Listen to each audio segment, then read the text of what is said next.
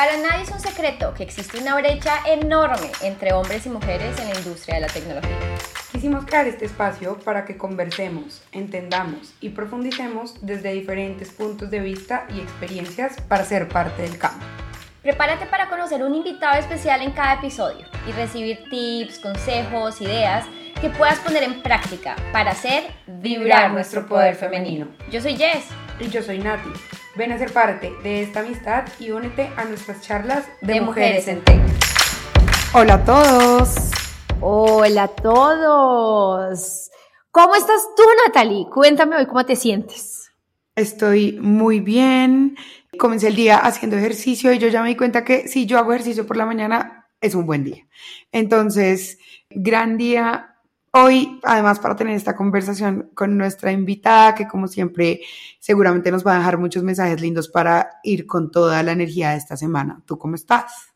Nati, creo que lo que acabas de decir tiene mucho sentido y mira que la semana pasada estaba hablando con alguien donde hablaba de la importancia de la rutina. ¿Sabes cómo cambia el día de uno cuando uno en serio tiene una rutina establecida? Bien sea que usted empiece haciendo ejercicio, empiece. En mi caso, mi rutina, yo en realidad dejé el ejercicio a un lado como hace tres semanas, pero mi rutina sigue siendo, me levanto, yo oro, le doy gracias a Dios por mi día, le encomiendo mi día, tengo mi playlist en el día, entonces siento que eso me ayuda a iniciar mi día de una manera diferente.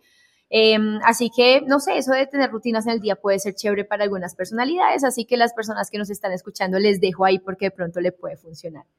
Y más allá de eso, Nati, me siento bien Salí de una gripe horrible la semana pasada, ¿no les pasa que después de pandemia las gripas están muy fuertes?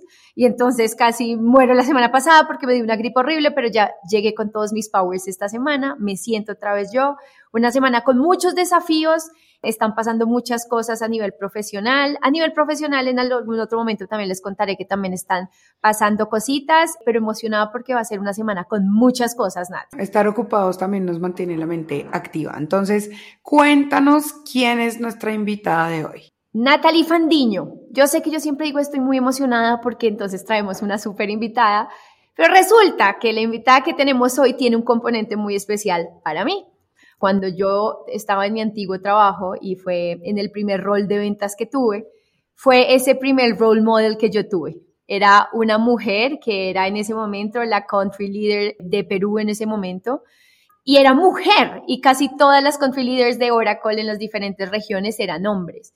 Entonces como que fue la primera representación femenina que yo la vi, yo veía y yo decía, allá es lo que quiero llegar.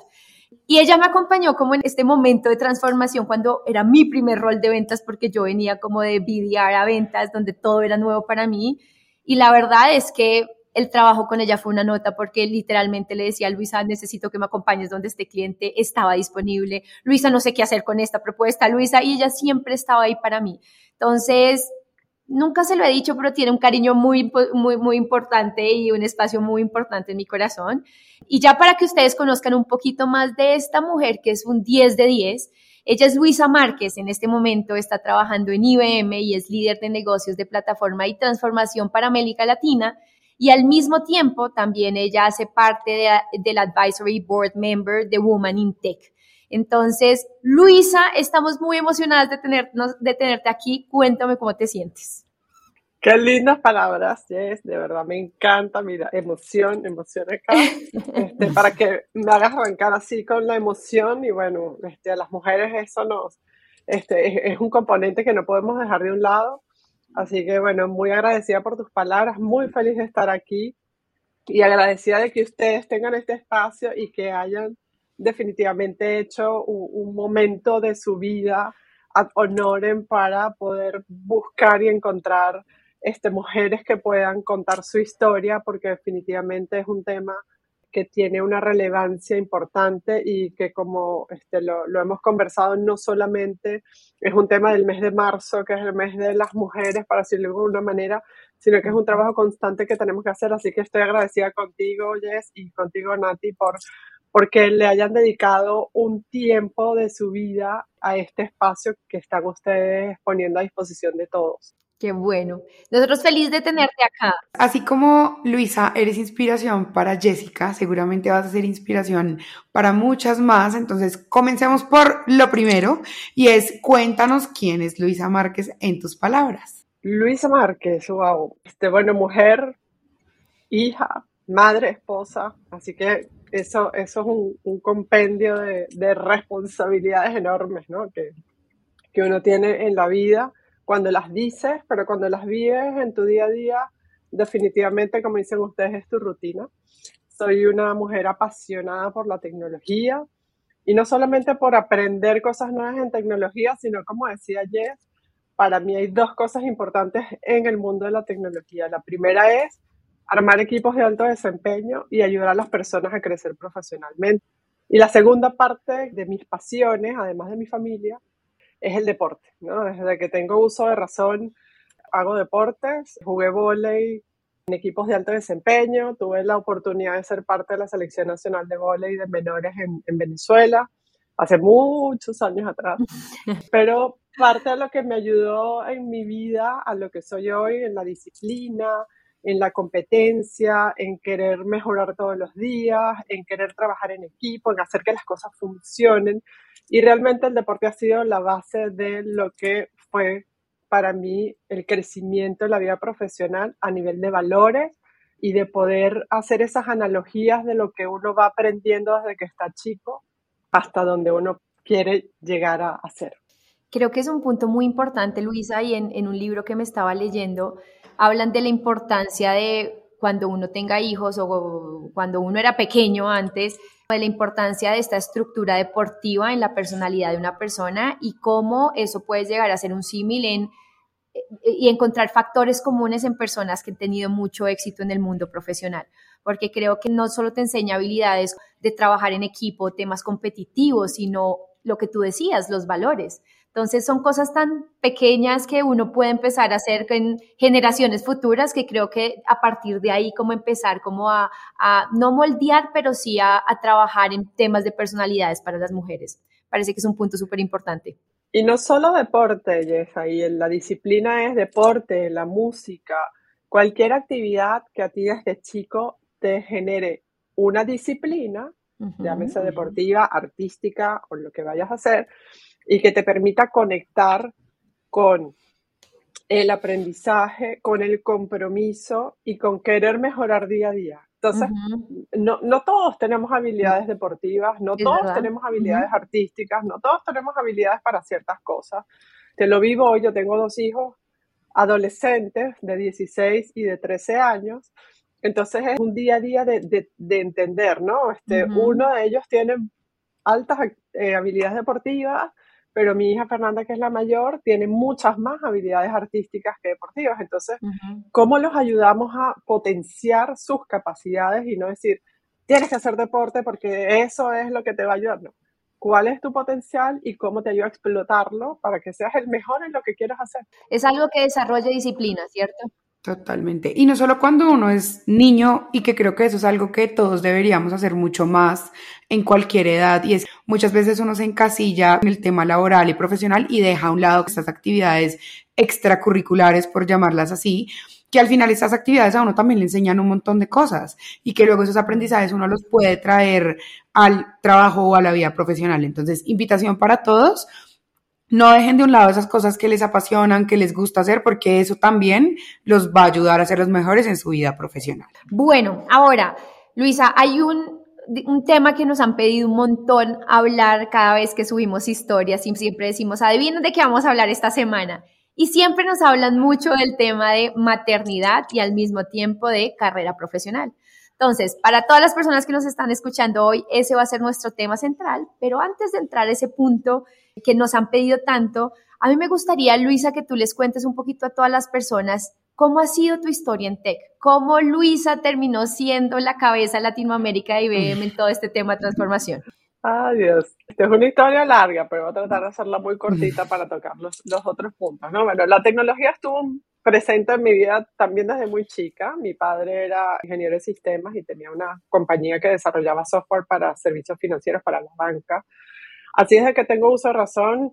Había una computadora en mi casa. Hace, yo nací en el 75, así que desde los años 80 había una Apple de las primeras, esas que ven con el monitor monocromático, así todas uh de esas habían en mi casa cuando yo era muy chica. Así que tuve la oportunidad de tener contacto con la tecnología y de ver a mi papá este, ayudar a los bancos a desarrollar software para poder mejorar los sistemas, mejorar la calidad de vida de las personas.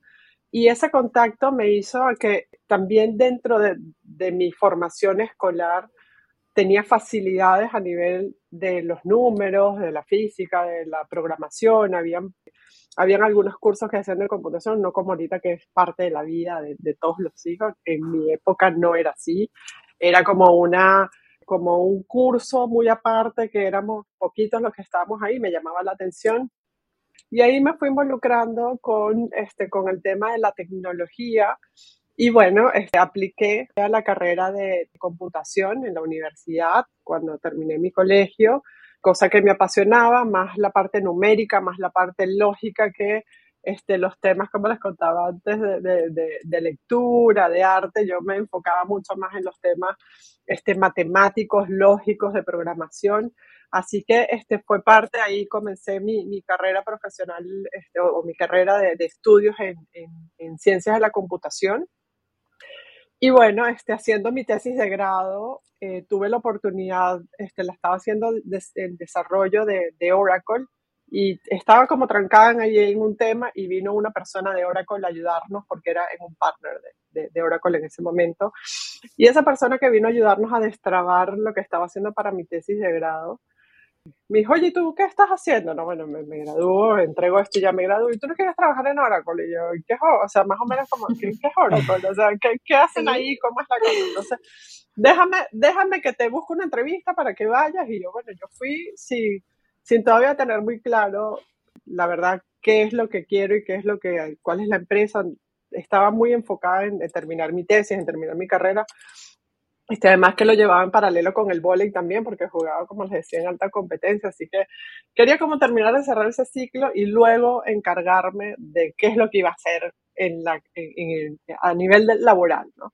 Entonces, bueno, fui a esta entrevista, la persona con la que fui le gustó mi perfil, así que comencé a hacer mis pasantías en paralelo con mi tesis en Oracle. Y ahí empecé a tener una carrera que, bueno, logré encontrarme con mucha gente maravillosa, que me ayudó mucho en mi carrera a crecer. Con, yo, yo era una persona como muy lanzada, ¿no? Era, bueno, creo que todavía. Este, como muy arriesgada, para decirlo de alguna manera, ¿no? Este, me arriesgaba, yo siempre decía que sí, Luisa, tú puedes hacer esto, sí, yo soy, yo soy. Entonces no medía como mucho los riesgos y, y, y me iba, me iba preparando, pero no estás lista. Bueno, en el camino aprenderé. Uh -huh. Este, no, no lo sé hacer, bueno, ya, ya estudiaré. Entonces me iba juntando y rodeando de gente, que para mí es, es uno de, de, les voy dejando aquí tips, ¿no? Una de las cosas más importantes que uno tiene que hacer en su vida y en la carrera profesional es rodearte de gente que te sume. ¿Quiénes te suman y quiénes te complementan?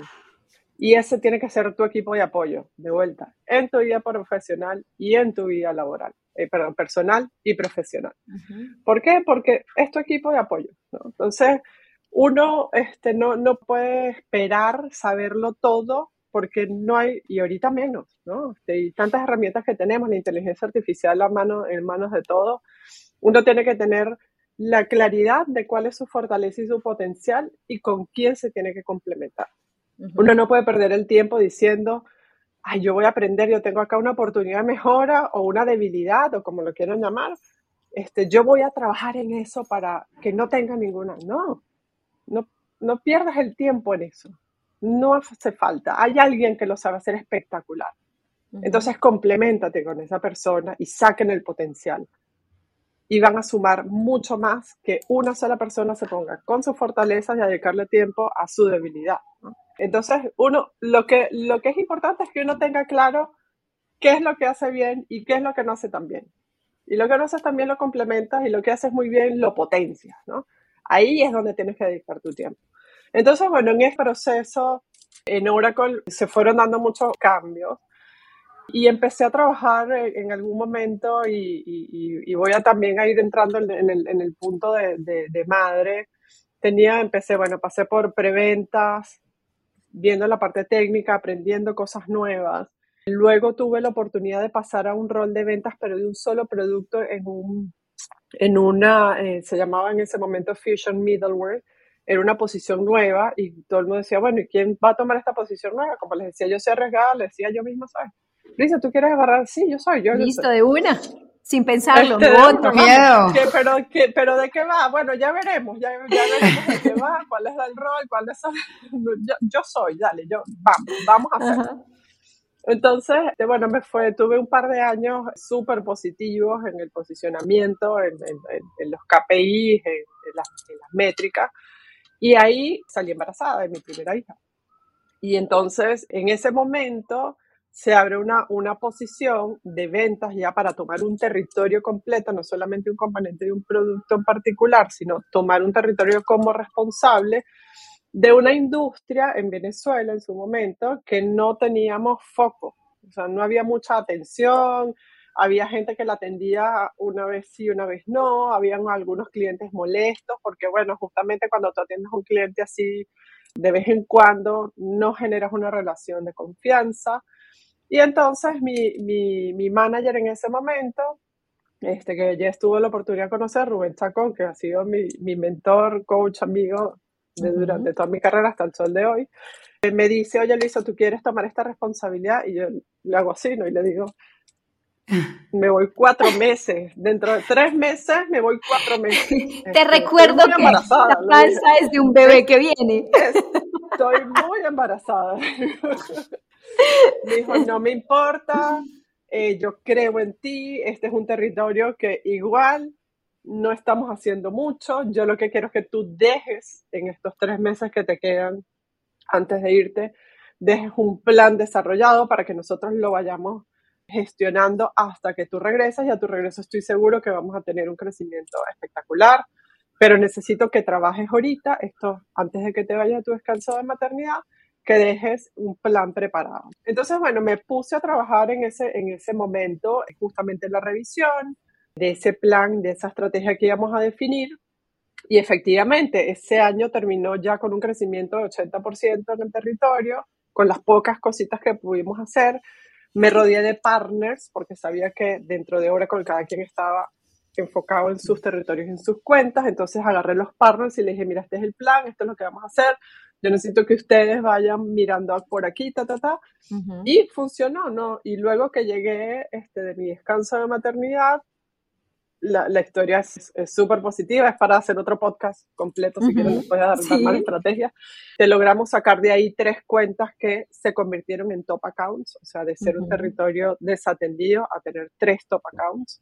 Y bueno, de ahí me dan la oportunidad, muchas cosas pasaron, ¿no? Este, en ese, en ese periodo también tuve a mi, a mi segundo hijo, también igual no pasó mucho, o sea, los clientes no se dan cuenta que me fui, que vine, que volví, que tengo dos hijos ahora. Este, y me dieron la oportunidad de tomar la responsabilidad de country manager en Venezuela, porque justamente era Rubén que sube a, una, a un rol regional y necesitaba colocar sus country managers en cada uno de los países en los que iba a revisar y me da la oportunidad de, de tomar la responsabilidad de Venezuela aterrada. dio, Ujú. este, me dije, yo, yo no he sido manager, este, yo he tenido roles de ventas, así como un poquito ya dice, ya va, Ujú. ¿dónde? Ahí creo que fue uno de los momentos que dije que no me fui así tan, tan arriesgada, ¿no? Además, a- de pronto ya con dos hijos, ya como Sí, diciendo, ya el freno "Uy, de mano estaba otra". más puesto. Bueno, pero toca, ¿no? Entonces Ujú. vamos. O sea, pero sí con un poquito más de temor, de miedo, de, de entender. Además, vengo creciendo con mis pares y ahora soy la country manager sin haber pasado Claro. por una dirección de ventas y me dijo, este Rubén en su momento, mira, tú no necesitas tener un sticker de gerente o que hayas sido directora de venta porque tú has sido líder de la organización. Tú, en, en el trabajo que has hecho en estos últimos cinco o seis años de llevar esta industria de retail y distribución, has logrado liderar equipos internos y externos. Has logrado llevar cuentas muy chiquititas a cuentas top accounts que han sido reconocidas a nivel de América Latina. Entonces, tú eres una líder nata, tú eres una persona que gestiona equipos, tú tienes un relacionamiento ejecutivo con tus clientes y eso es lo que necesitas para tener la responsabilidad. Además, yo voy a estar ahí y te voy a apoyar. Entonces, bueno, ahí respiré un poquito más, pero este, fuimos, fuimos adelante y bueno, ya después vino la transferencia para Perú. Bueno, como saben, Venezuela ha tenido este, años sumamente difíciles, entonces en algún momento tomar la decisión de moverme de país por el bien de mi familia, ¿no? Este, mi esposo y yo estábamos súper bien en, en Venezuela, también tenía una responsabilidad gerente general de un canal de televisión, pero la situación en Venezuela para ese entonces, 2012, más o menos estaba ya bastante compleja a nivel de seguridad y lo hicimos por nuestros hijos, ¿no? Nos mudamos para, para Perú 2015, más o menos, tomando la responsabilidad de country manager para Perú. Y de allí, bueno, un, desafío importante entrar a una cultura totalmente distinta, una cultura un poquito más jerárquica, un poco difícil, más, más compleja. Creo que ya estuvo la oportunidad de, de, vivirla ahí conmigo, este, cosa que no, no había vivido en Venezuela. Venezuela, yo la verdad, la igualdad de género en las carreras, por más que fuéramos menos, yo creo que era, era, mucho más abierta muy igualitaria, acá, acá costó, me costó un poco más, ¿no? Además que funciona mucho a nivel de relacionamiento, de tener a tu, este, a, la gente muy, muy cercana. Me costó al principio mucho, pero de vuelta, ¿quién es el equipo que tengo que conformar en la organización para ayudarme a llevar esto adelante? ¿Quiénes son los que están conectados? ¿Quiénes son los que tienen relacionamiento? ¿Quiénes son los que me van a ayudar a tener una, a una introducción más, más soft con, con, con el mercado? Cómo trabajo con marketing y comunicaciones para posicionar nuestra marca, nuestro cambio que estábamos haciendo en Oracle, que era pasar a cloud, a una empresa cloud en su momento. Y bueno, este, muchos desafíos eh, bien interesantes que hoy estamos, que, en su momento tuvieron un muy buen resultado. Y de allí, bueno, pasa la oportunidad de pasar a IBM, pero IBM en consultoría, ahorita IBM tiene dos grandes áreas, ¿no? Que ha venido estos últimos años teniendo un, un, desafío importante. IBM tiene dos grandes áreas, IBM Technology, que es el que se encarga de todo lo que es eh, la, tecnología de IBM, tanto en software, hardware, cloud, etcétera. Y IBM Consulting, que es un integrador, es una consultora donde trabajamos integración y me presentan el desafío de tomar la responsabilidad de IBM Consulting para poder posicionarnos como un integrador. Entonces, ¿qué me llamó la atención? Que no era solo una marca, que no íbamos a ver solo un producto, sino que iba a poder tener de la mano, gestionar un equipo que pudiera posicionar soluciones multiplataforma, multicloud, con diferentes aspectos, tocando mucho más a la estrategia de la transformación de negocios de los clientes. Y eso ya me llamaba más la atención que posicionar software en los clientes. Entonces ahí me, me, pareció un salto súper interesante. Después de 20 años en Oracle fue, no fue fácil, obviamente en Oracle tuve 20 años desde que me gradué, o sea, en Oracle me gradué, me casé, tuve todo. 20 años, un montón 20 de tiempo. años, un montón. Me costó muchísimo este, hacer el, el, switch, pero realmente hoy, después de que uno ve las cosas en perspectiva, definitivamente la apertura y las cosas que pasan, este, como dice Jess, también uno, uno el tiempo de Dios es perfecto, por ahí dice, ¿no? Entonces uno a veces no sabe por qué te están pasando las cosas, pero cuando volteas así, ves un poquito para atrás, dices, oye, esto definitivamente este, tenía un porqué. Entonces, en este nuevo reto estuve como responsable de, de, Perú, Ecuador y Bolivia de IBM Consulting desde julio del 2020. Yo le he hecho broma acá al equipo, le digo que soy pandemia, porque entré en plena pandemia. A IBM a conocer a mi equipo virtualmente. Los clientes más o menos eran los mismos, así que tuve mucha facilidad de poder hacer la transición, más o menos mismos clientes que ya tenía cuatro años atendiendo este, del, otro, del otro lado de, la, de la, calle pero un, un, desafío muy, muy importante a nivel de, de la virtualidad, ¿no? En ese momento estábamos encerrados, estábamos totalmente encerrados y realmente tuvo un componente importante. De hecho, que cuando los vi eh, por primera vez todavía no era como esas mascarillas, ¿no? Alejo, yo, coño, me los quiero abrazar. pero no, pero sí, bueno, ya me hice la prueba, ya sí, así que bueno, pues chévere eh, y ese desafío de conectar otra vez con, con, el equipo, con el cliente, además, una organización mucho más grande. Fue una experiencia muy linda. Y arrancando este año, este año calendario, que también corresponde al año fiscal de, de IBM, me invitan a tomar un, rol justamente mirando esta perspectiva de transformación de las empresas. Y aquí meto un punto importante para los tecnólogos que estamos metidos en este mundo de ver cómo llevamos a las empresas a transformar sus negocios. Hay un punto de quiebre importante, ¿no? Las empresas tenían su estrategia de negocio. Estábamos antes de pandemia hablando de transformación digital unos lo entienden, otros no tanto en su momento. Había clientes que te decían que como tenían una app móvil y una página web estaban ya en el Ya estaban, mejor dicho, en el futuro. Exacto, ya yo estoy, no, ya yo tengo mi estrategia definida, están desarrollando el app, están desarrollando aquí mi e-commerce, ta, ta, ta, y no era así. Y luego vino la pandemia y fue un, un súper habilitador de la transformación digital para todas las empresas. Si bien muchos nos congelamos y fue así como shocking, Ayudó mucho, pero los clientes empezaron a crecer en canales digitales de manera desordenada. Es decir, o sea, tengo que llegar a mis clientes de manera digital porque no tengo otra. Ellos no pueden salir, nosotros tampoco, pero no puedo dejar mi negocio paralizado. Entonces todos empezaron a desarrollar canales digitales como fuera, sin definición, sin estrategia, sin rumbo. Tú mándate, mándate nomás a hacer tu canal digital, que hay que llegar a nuestros clientes. Y de hecho, acá en Perú hay muchos mercaditos. Tú veías a los caseritos que le dicen acá a, los vendedores en los mercaditos de las verduras, utilizando canales digitales como el WhatsApp. Oye, me estoy acá, tengo mi venta, te lo llevo a tu, a tu casa, ta, ta, ta, uso este, medios de pago digitales. Todos somos parte de la tecnología. Entonces hoy tenemos una, una realidad que tenemos transformada. Antes de la pandemia, arquitecturas legadas, algunos con estrategia de Journey to Cloud, pandemia, canales digitales, crecimiento desordenado. Y hoy tenemos una realidad que los clientes dicen, ya estamos en la, o sea, ya entendí lo que es transformación digital. Me tocó a las malas. Me tocó a las malas, pero ahora tengo uno y dos. Entonces, ¿cómo yo conecto, cómo hago que mi negocio para crecer pueda realmente tener un impacto de escalabilidad en la nueva era? la nueva era de plataformas, ¿no? Plataformas, escuchamos Uber, tenemos muchos años escuchando Uber, Airbnb, eh, etcétera, ¿no? Todas las Netflix, todas las plataformas que todavía no terminamos de entender mucho el concepto de plataforma y las empresas ahora dicen, oye, ¿cómo llego yo ahí? O sea, ¿me tengo que cerrar y empezar de cero? No.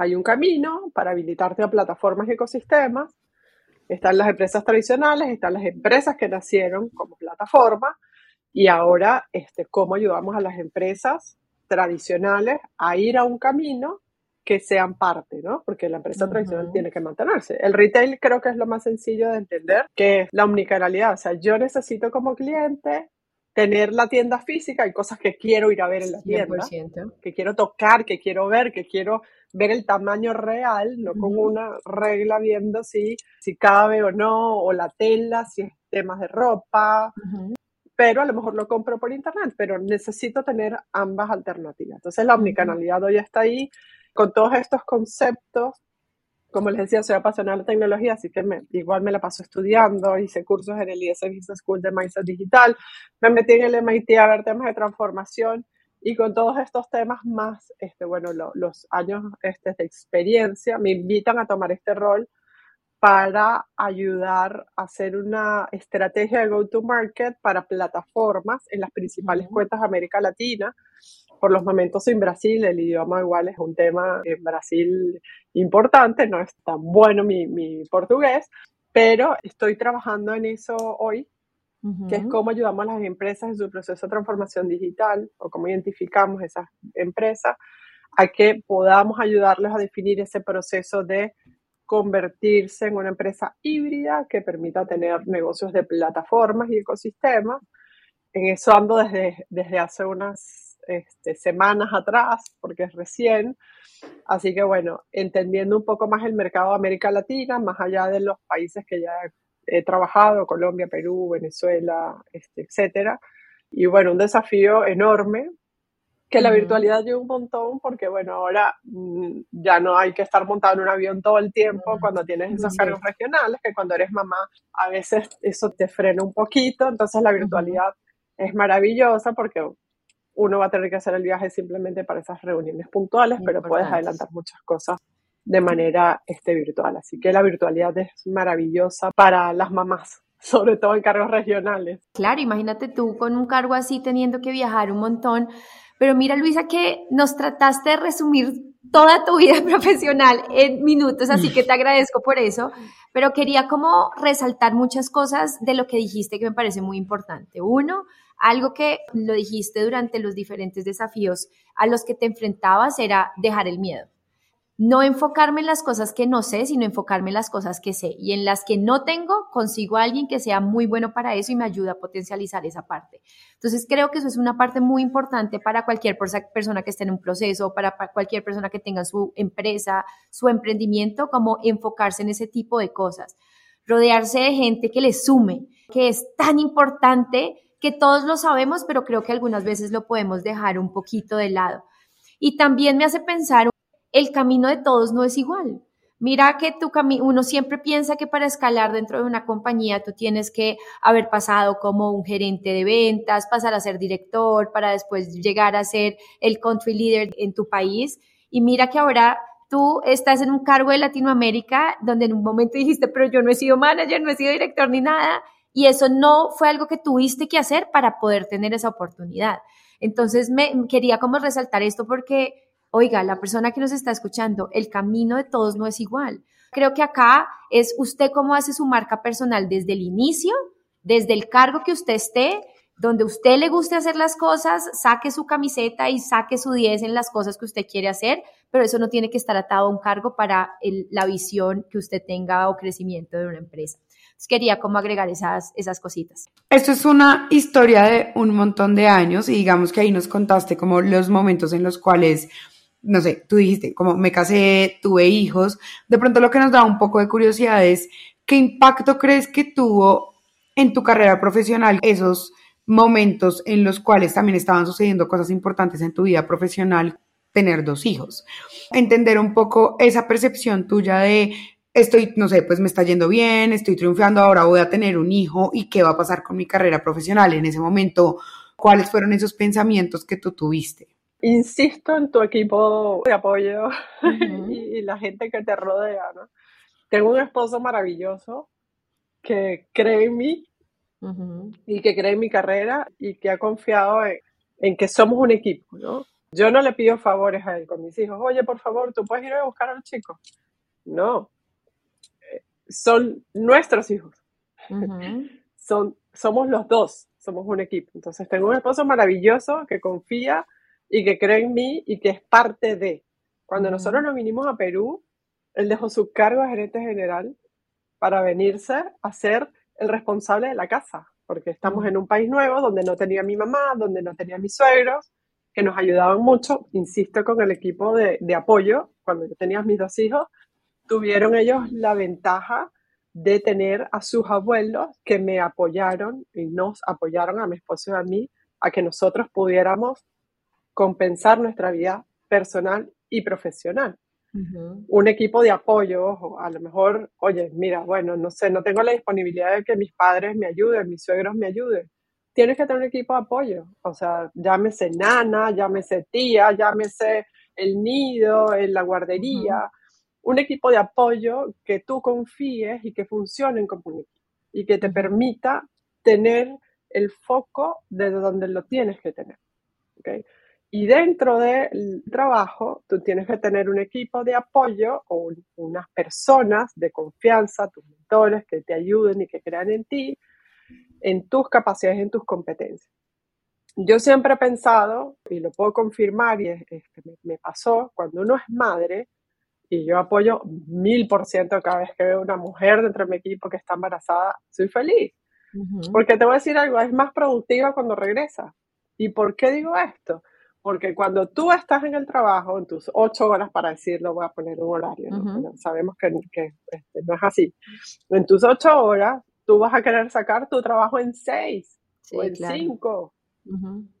Porque tú quieres irte a tu casa con tus hijos, o tienes que ir a resolver otro tema, tienes que ir al acto del Día de la Madre, o tienes que ir a hacerte un chequeo médico. Entonces eres más productiva porque en vez de ponerte a hablar con el resto de las personas y revisitar las redes sociales en tu horario laboral, Ojo, que todos los hacemos, necesitamos nuestro espacio de... Pero una madre que lo que quiere es, eres más productiva. Entonces una mujer, y, se los digo así de, frente, no, no, no se aterren. Confíen en, que tienen las capacidades, confíen en la otra persona. Yo le decía a una, a una compañera de trabajo allá en Venezuela, de, como muy detallista y muy perfeccionista, que tuvo su primer, su primer bebé, y decía, no, pero es que lo voy a dejar con mi esposo, pero entonces yo sé que él no va a hacer como yo lo hago, que le pongo el pañal así y que le saco la cosa así. Y le decía, pero es que tú no puedes pretender que hagan las cosas como tú, no eres tú, es su papá.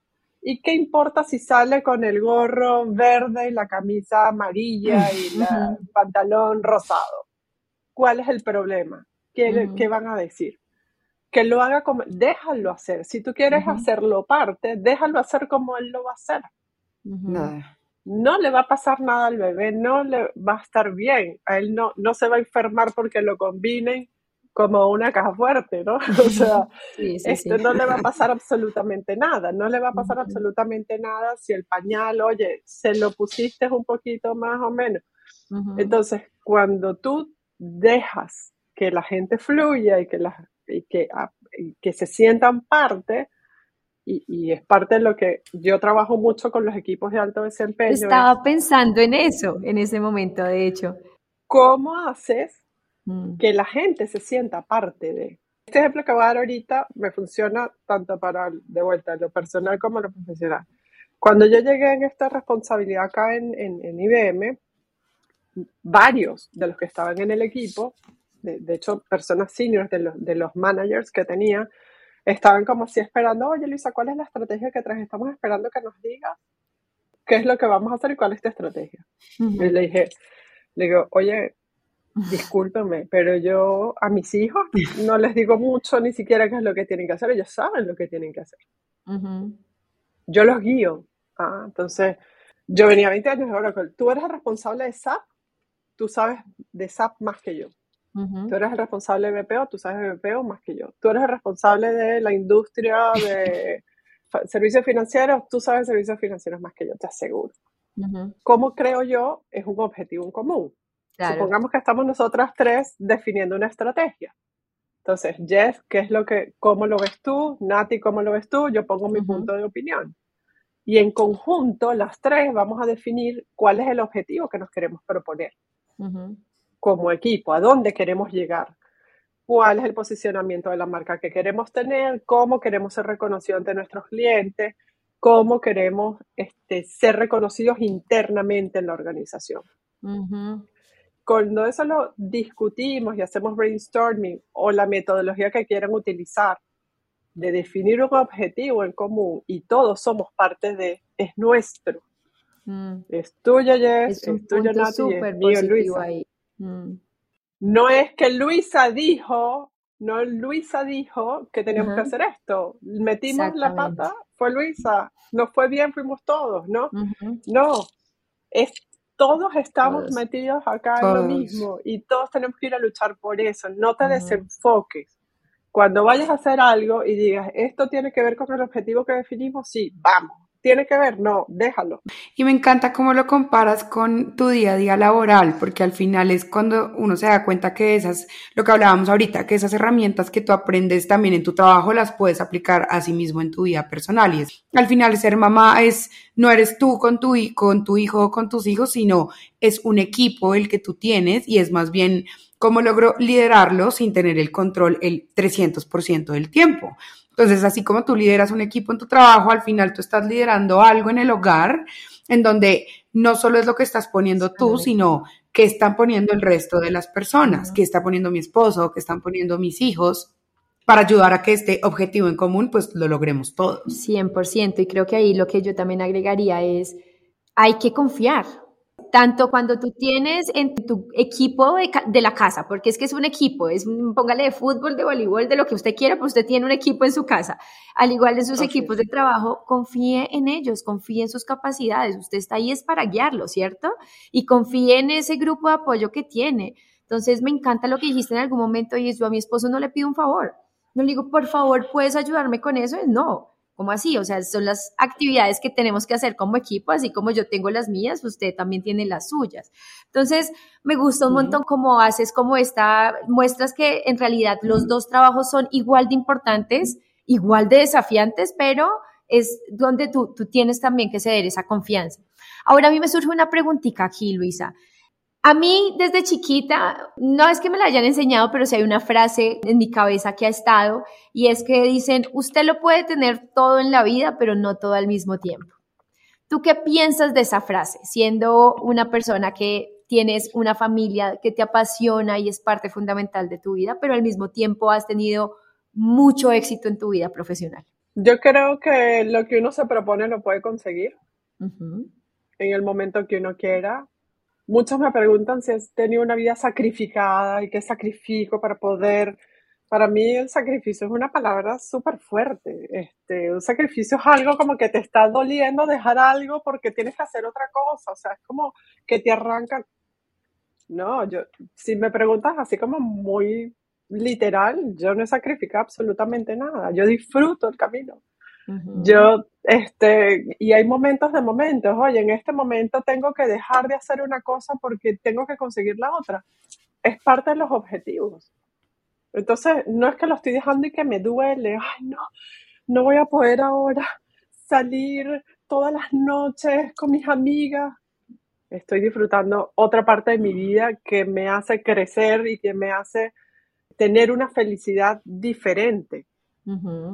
¿Que me hace falta mis amigas? Sí, pero ellas van a estar ahí en el momento que yo organice mi vida, en el momento en que estoy, voy a, me voy a voltear y ellas van a estar ahí. Si son mis amigas, van a estar ahí. Si son mis amigas reales, me voy a voltear y le voy a decir, tenemos que, vamos, aquí estamos. Entonces, de vuelta, cuando tú te rodeas de gente que te suma, que confías, que es parte de ti, que tienen que están claros con, con, las cosas que quieres lograr, con los objetivos. De vuelta, pongo objetivos puede sonar como muy de trabajo, pero cuando hablo con mi esposo y mis hijos, nosotros sabemos perfectamente qué queremos para nuestros hijos. Yo lo que quiero es que ellos sean felices y que sean los mejores en lo que ellos deciden hacer, que deciden ser artistas, que deciden ser el ingeniero, el capo, el, el de la NASA, pero que se sientan bien con lo que hacen y que sean los mejores con lo que decían hacer y los vamos a apoyar. Entonces, mm. si él se viste de miles de colores o de multicolor o lo que vaya a hacer o, definitivamente que le dé un tétero, un biberón o que le, lo lleve en coche o lo cargue de patas arriba, va a impactar el que él sea o no mejor persona y que vaya, no, entonces go, O sea, realmente preocupémonos por las cosas que van a tener un impacto en la gente, hablo en los equipos, en nuestros equipos de trabajo, en nuestra familia, preocupémonos. Ahorita hay muchas cosas por hacer, amigos, familia, trabajo, estudios, uno quiere aprender otra cosa. Entonces, eh, en la pandemia nos pusimos creativos, queremos saber cocinar, queremos tocar un instrumento, queremos hacer ejercicio, queremos hacer miles de cosas. Entonces uno se abruma y dice, no tengo tiempo de nada, voy a dejar el trabajo. No, no es eso.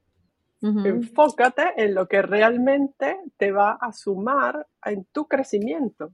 Creo que ahí hay un punto muy importante, Luisa, cuando tú hablas de sacrificios, porque yo no soy mamá, yo ya estoy casada hace cinco años y esta idea de tener hijos ha rondado mi cabeza mucho, pero siento que no estoy en el momento, pero por otra parte también digo, siento que nunca lo voy a estar. Nunca voy a estar lista para decir, este ya va a ser mi momento, ¿cierto?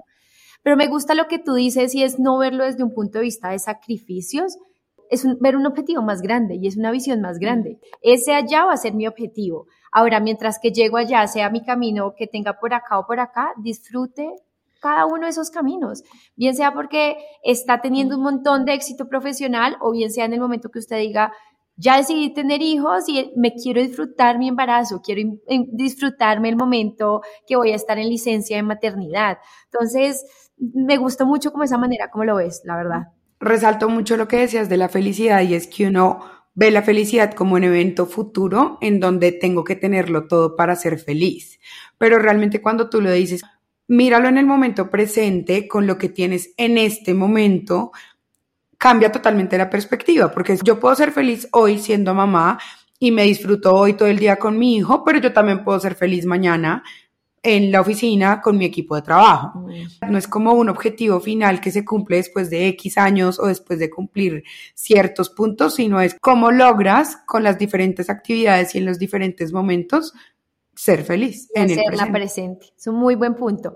Esta conversa, yo creo que con Luisa nos dan como para hacer muchos episodios, pero antes de ir a nuestra última pregunta, quiero hacerte una pregunta previa y es, ¿cómo tú crees que podemos impactar esas generaciones futuras? Mira, lo más importante es ser un role model. Primero, estos espacios son maravillosos porque te dan esa ventana oportunidad de, de conversar estas cosas. Para mí es es sumamente importante y lo pensaba hoy en el camino cuando venía acá a la oficina en, la conversación. Yo estoy sumamente feliz porque este marzo, que generalmente, por ejemplo, eh, en los últimos años había sido muy buscada para hacer paneles, tal, ta, ta, ta, ta. Este año dije, en algún momento dije, oye, no, no me han buscado mucho para charlas, paneles localmente que, por ser de parte de Women in Tech y tener, este, éramos pocas, cuando veo la cantidad de ventas y la cantidad de mujeres que están ahí, me dio una tranquilidad y dije, qué bueno que no somos las mismas 10 que estábamos todos los años, en todo año tras año, mujeres en tecnología, mujeres en tecnología, y empecé a ver una cantidad de mujeres que dije, wow, qué maravilloso. Pasé de ser panelista a ser moderadora. Entonces me sentí feliz porque realmente hay muchas más mujeres, es una de las cosas que tenemos que hacer, difundir. Y otra de las cosas que es muy importante para cada una de nosotras de, cómo podemos llegar, es que tenemos que tener en mente que nosotros en, nuestro, en nuestra definición de carrera profesional no tenemos que buscar un cargo. Yo quiero ser la VP de América Latina, de tal yo quiero ser la directora, la gerente general o tal. Cuando uno se pone esas metas, la vida da muchas vueltas. Y creo que la pandemia nos cacheteó a varios con, estas cosas, ¿no? Este, de, las cosas que pueden ocurrir disruptivamente. Y que definitivamente es para mí, cuando tú me preguntas, ¿qué, ¿cómo te ves en 3 a 5 años, a 10 años? Cuando me haces esa pregunta, yo estoy como, ah, yo, ¿cómo quiero La pregunta cansona. ¿Cómo quiero ser reconocida en el mercado? ¿Cómo quiero ser reconocida por mis hijos y por mi familia en adelante? Quiero ser reconocida porque soy una persona comprometida, porque soy una persona que este, ve más allá y, ve la transformación, porque ayuda a la gente a crecer en su carrera profesional. Y cuando ya lo comentaba al principio, sí, cuando yo veo gente que tiene potencial y que no tiene todas las capacidades, un tip que les doy acá, a las, sobre todo a las mujeres que van a postular a posiciones de trabajo de management o de crecimiento de promoción, y estos son números que se han visto en las encuestas, un hombre cuando ve las competencias que requiere para un nuevo cargo, con que él diga que tiene el 60% de las capacidades se postula. Las mujeres que somos así, acá en Perú dicen que somos muy chanconas, así muy, si no tenemos el 100% de las competencias no nos postulamos. Entonces ya ahí tenemos una gran desventaja. Entonces, yo como líder de organizaciones, cuando veo gente que tiene potencial, como por ejemplo con Jess, este, le dedico el tiempo. Tienes potencial, ok, yo la quiero ayudar a que crezca porque si yo sé que es una persona, una profesional muy competente, que tiene un potencial, le falta, le puede faltar en su momento para ese nuevo rol. Pero estoy segura que si tú lo pules y la, y la acompañas y la, y la sigues, después va a estar en beneficio de los resultados de la organización, que son por los que me mide. Entonces, si yo tengo un excelente profesional en mi equipo, que va después poder volar solo, para decirlo de alguna manera, va a ser en mi ventaja de los resultados, ¿no? En, los resultados del país o de la organización. Entonces, ¿qué podemos hacer? Oye, busquemos, si eres junior, si estás empezando en organizaciones, busca gente dentro de tu organización, no tiene que ser tu manager, no todos los managers tienen esta visión, busca a alguien dentro de la organización que te ayude, que te motive, que te haga crecer, que te haga buscar tu potencial y que te guíe, mentor, coaching, lo que sea. Y si eres un manager, o tienes este liderazgo, no tienes por qué tener el sticker de, soy un manager, ¿no? Si eres un líder y ves a gente o a personas, a chicos, chicas que tienen potencial, ayúdalos a crecer, dedícale un tiempo, porque ese tiempo valioso que tú le dedicas, definitivamente va a venir en, incremento, en beneficio de la organización. Entonces, no queda más que ayudarnos. Es así, es una buena manera de verlo y creo que me quedo con algo y es no busque un cargo, porque en realidad un cargo ¿qué es? Un cargo es solo un nombre, sino más bien busque cómo quiere ser reconocida, tanto en su vida profesional como personal. Me gustó un montón. Bueno, Nati, vamos con nuestra última pregunta, ¿cierto? Última pregunta. Siempre nos gusta cerrar con tres consejos que le podrías dar de pronto a mujeres que ya sea porque en este momento son mamás o que quieren ser mamás y de pronto tienen ese miedo o tienen en mente este tema de sacrificios que tú estabas hablando, ¿qué consejos les darías para que sigan adelante con su carrera profesional y se sientan exitosas? Lo más importante, cree en ti. Tú tienes las capacidades y puedes hacerlo. Como decía Jess, nunca estamos preparados no estamos preparados para empezar un trabajo, no estamos preparados para casarnos, no estamos preparados para tener hijos, no estamos preparados para no casarnos y para no tener hijos y enfrentar a la sociedad entera que te pregunta cuándo te gradúas, cuándo te casas, cuándo tienes hijos y cuándo tienes el primer hijo, cuándo tienes el segundo y si no, cuándo buscas la pareja. ¿no? Entonces, cree en ti, confía en quién eres y busca tus fortalezas y tus capacidades y potencialas. El segundo es rodéate de gente que te sume, rodéate de equipos de trabajo, y esto lo digo en amistades, en compañeros, en familia, porque las familias también son así, en relación. Gente que te sume, que te sume en lo que tú quieres conseguir dentro de tu, de tu propósito. Y tercero, que vamos orientado a la carrera profesional, es que dentro de la organización consigue esa persona o esas personas que te pueden ayudar a ir hacia adelante, a crecer, a guiarte. De vuelta, puede ser mentor, puede ser coach. Generalmente las organizaciones tienen estos programas, pero tú tienes que conseguir una persona afín. No, no, no todo el mundo a lo mejor lo que estos son los coaches, estos son los mentores, están de recursos humanos tal. Alguien afín que crea en ti y que te ayuda a crecer.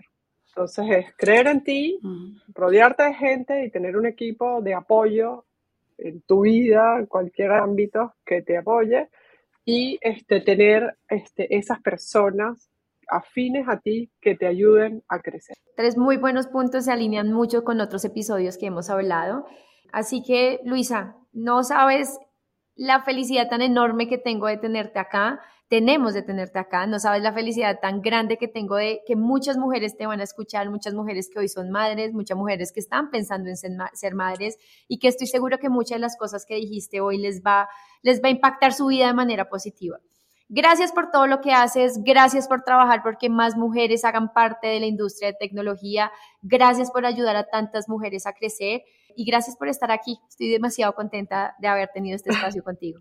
Yo también, qué alegría conocerte y qué hermoso es conocer como estas historias tan lindas y que estés dispuesta como a compartirla con muchas mujeres más. Entonces, mil gracias, un abrazo gigante.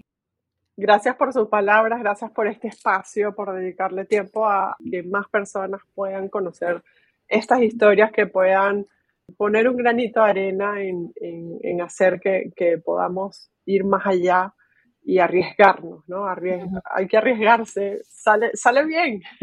y a veces no, y cuando uno se arriesga sale bien, uno aprende un montón y la próxima va a salir mejor. Así que arriesguense.